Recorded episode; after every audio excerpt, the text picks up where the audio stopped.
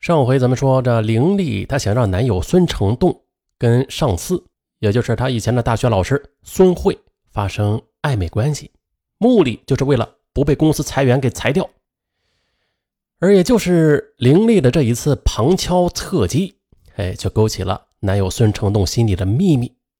其实，在他的内心里，他也非常喜欢自立自强、有才干又有气质的刘慧，甚至呢。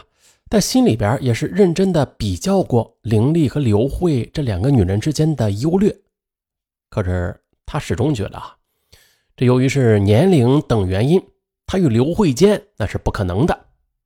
他也知道刘慧喜欢他，像他这样离过婚的年轻女子，担任这么大的企业的资本运营部的经理，所承受的压力也是可想而知的。可是他呢，却没有任何人可以诉说。只能独自承担，在特别无奈的时候，他也只能把与自己有些渊源的孙成栋当做一个可以靠一下的肩膀。有一次，他与孙成栋出差，夜晚在宾馆里感到十分无助，就把孙成栋叫过来陪自己借酒浇愁。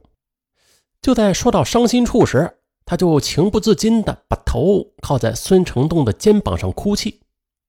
也就是从那晚开始的。孙成栋与刘慧除了上下级和朋友关系外的，还多了一点男女间的暧昧。当然，刘慧同样认为他比他大八岁呢，又是自己学生的男朋友，又是上下级关系，他们是不可能有进一步发展的。可是，二零零八年十一月中旬的一天，刘慧沮丧地告诉孙成栋说：“这裁员名单已经定了，老板已经签字了。”孙成栋就在名单上，这一两个星期内的就会正式裁员。哎呀，数月来的担心终于的是变成了现实。孙成栋一下子傻了，失去工作的话，那生活该怎么办呢？房子怎么供啊？借的一屁股债又该怎么还呢？刘慧安慰他说：“这名单还没有公布，呃，还没有完全绝望，我呀会尽力的。”为你周旋的。沮丧的回到家里，孙成栋把消息就告诉了凌丽。凌丽连连叫道：“哎呀，这怎么能行啊！要死人了，要死人了！”稍微的平静一番之后的，他就果断的对孙成栋说：“哎，是这样啊，你看呐，刘老师虽然跟石总关系不太好吧，可是老板很欣赏他呀，你们的集团。”也确实需要他，只要他用心的去争取的话，就会把你留下来的。关键是，他是不是会真的全力帮你啊？你，你得跟他加深关系的，让他死命保你才行。哎呀，我跟他关系已经很好了呀，你还想怎么加深呢？凌丽则决绝地说：“我能看得出来啊，他很喜欢你的，不如你就主动一点，他马上就会上钩的，上了钩。”你跟他的关系不就更深了一层吗？他也有把柄抓在咱们手里了，他舍不得你走，也不敢让你走，所以他就会死命保你的。这这不行的啊！孙成栋本能的就拒绝。这有什么不行的呀？林丽几乎喊了起来：“如果你丢了工作，活不下去的话，那就只能死了。现在最重要的就是保住工作。那你是个男人，跟别的女人有一两次。”我不会在乎的，我知道你不会跟他结婚的，所以我不怕。经过一番争执之后，呃，这献身计划就按凌丽说的定了下来。第二天下午一下班了，孙成栋就对刘慧说：“刘经理，我就要被解雇了，我也不想离开公司，我更不想离开你，但是这也是没有办法的事啊。那今晚我请你吃饭。”算是告别吧。刘慧呢，就劝孙成栋不要太悲观，并且呢，接受了他的邀请。来到菜馆之后呢孙成栋选了一个温馨的小包间，喝了些酒，并且吃过饭之后呢两人都是意犹未尽。孙成栋提议买两瓶红酒到刘慧的住处继续喝。于是啊他们就来到了刘慧的住处。对大学的生活的回忆啊，又对以前美好日子的怀念，再加上即将离开的忧伤，这一切的一切啊，都营造着暧昧的气氛。酒意渐浓，自然而然的，两人就抱在了一起。激情过后，刘慧有些不舍地说：“你回去吧，别让玲丽担心。她是我的学生，又是我的好朋友，我觉得对不起他。”孙成栋却说：“不，今晚我不回去了。他失业了，心情不好，老和我吵架。这种时候啊，他就知道给我压力，一点都不帮我。”刘慧也是怀着复杂的心情，一边安慰着孙成栋，一面再次表态说会尽全力帮他留下。俩人过了一夜。刘慧也知道，要想留下孙成栋，那就要让石总先点头。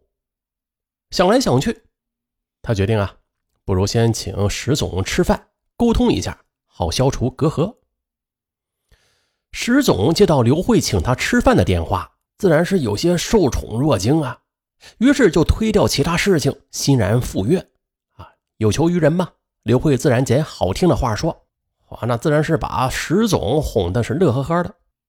随后，刘慧就开始谈孙成栋对他这个部门的重要性了。石总这么一听，他当即就明白了啊，这刘慧请他吃饭的用意，便爽快地说：“可以，没问题啊，我和你一起在老板面前保他，老板会给面子的。但是咱们也不是笨人呐，你想留下孙成栋，并不是因为……”他有多么重要吧，而是你对他有特殊的好感，是不是？可你也知道的，我对你一直也有特殊的好感。这话说到这个份上了，为了确保留下孙成栋，当石总再动手动脚的时候，刘慧没敢再反抗。当石总暗示去开房的时候，他也顺从了。第二天，刘慧就跟孙成栋说：“石总答应帮忙了。”嗯，孙成栋听后似乎就明白了什么，但是他还是问：“他不是一直跟你不和吗？看我也不顺眼的，怎么会帮我呀？你，你是不是？”刘慧默然，孙成栋啊，全明白了，心里自然的是对刘慧充满了感激。下班回家后，孙成栋将刘慧向石总献身的事儿又告诉了女友凌丽，并说自己有把握保住工作。可但是的啊，当刘慧与石总一起面见老板，要求留下孙成栋的时候，老板却断然拒绝了。老板说呀，也不知是何故，裁员名单竟然提前的泄露了。这些天有好多人找他说情的，既有集团内部的核心人员，也有外面的朋友和政府要员，他呀都拒绝了，否则裁员难以顺利进行。老板决心已下，一切已经无法改变。就这样，又过了两天，裁员名单公布了，孙成栋的名字赫然在列。最为暴怒的是凌厉，他觉得。自己是吃了大亏，男友向女上司现身，却仍然没有保住工作，吃亏的感觉和巨大的生存压力，使得凌丽就失去了理智。他马上的给刘慧打电话：“你勾引我男朋友，却不能帮他保住工作，现在我们的房子要没了，欠的债也没法还了，甚至连吃饭都成问题，你说该怎么办吧？”不行。你得拿出十万元作为给我的感情补偿，否则我们不好过。你也别想好过。刘慧愕然，他万万没有想到啊，孙成栋居然会把这一切都告诉了女友，更没想到凌丽会敲诈他。可是，向来自强自立的他，又岂能受这种辱骂和威胁呀？于是他就回击说。我和他是你情我愿的，你没能力守住男朋友，关我什么事儿？亏我以前还那么欣赏你，把你当朋友呢。如果好好说话，借你点钱没有问题。想敲诈我，你找错人了。你盛怒之下，凌厉决心让刘慧身败名裂，同时呢，也报复一下这个企业。二零零八年十二月五日上午，他来到刘慧的办公室里边，大吵大闹。十分钟后的闻讯赶来的保安便把他拉走了。而此时，刘慧的很多同事都知道了连环现身的丑闻，刘慧也是羞愧的无地自容。事后，刘慧又给孙成栋打电话，把他臭骂了一顿，怪他不该把什么都告诉凌厉。并且表示与他一刀两断。孙成栋没有想到这事儿竟然会弄成这样。等凌力回到家，他第一次动手把他给暴打了一顿。愤怒和屈辱之下的，呃，凌力也是要死要活的提出了分手。而孙成栋也是求之不得，说房子和债务的事情咱们慢慢解决，分手是分定了。很快的。现身丑闻就在集团里边传得沸沸扬扬，刘慧她也感觉啊无法在这里继续干下去了，就开始考虑辞职的事但是还没等他辞职呢，十八日他就收到了辞退通知，而接替他的是石总。老板考虑到石总跟他打拼多年了，不忍心辞退他，于是啊就降级使用。二零零九年一月，反复争吵之后的。凌厉也和孙成栋初步的达成了分手方案，可是由于这房子、债务等问题，他俩还是不能够彻底的了断。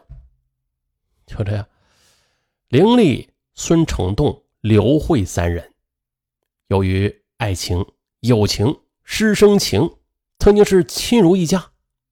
但是经济冬天到来的时候，这些恐惧啊、贪婪呐、欲望和冲动，就引发了这起连环现身的丑闻。丑闻一爆，曾经的什么爱情啊、友情啊、师生情，皆归于尘土。所有的卷入者都成了受害者。好了，啊，就这样。困境在本案中，是吧？那每个人都有困境，谁没遇到困境啊？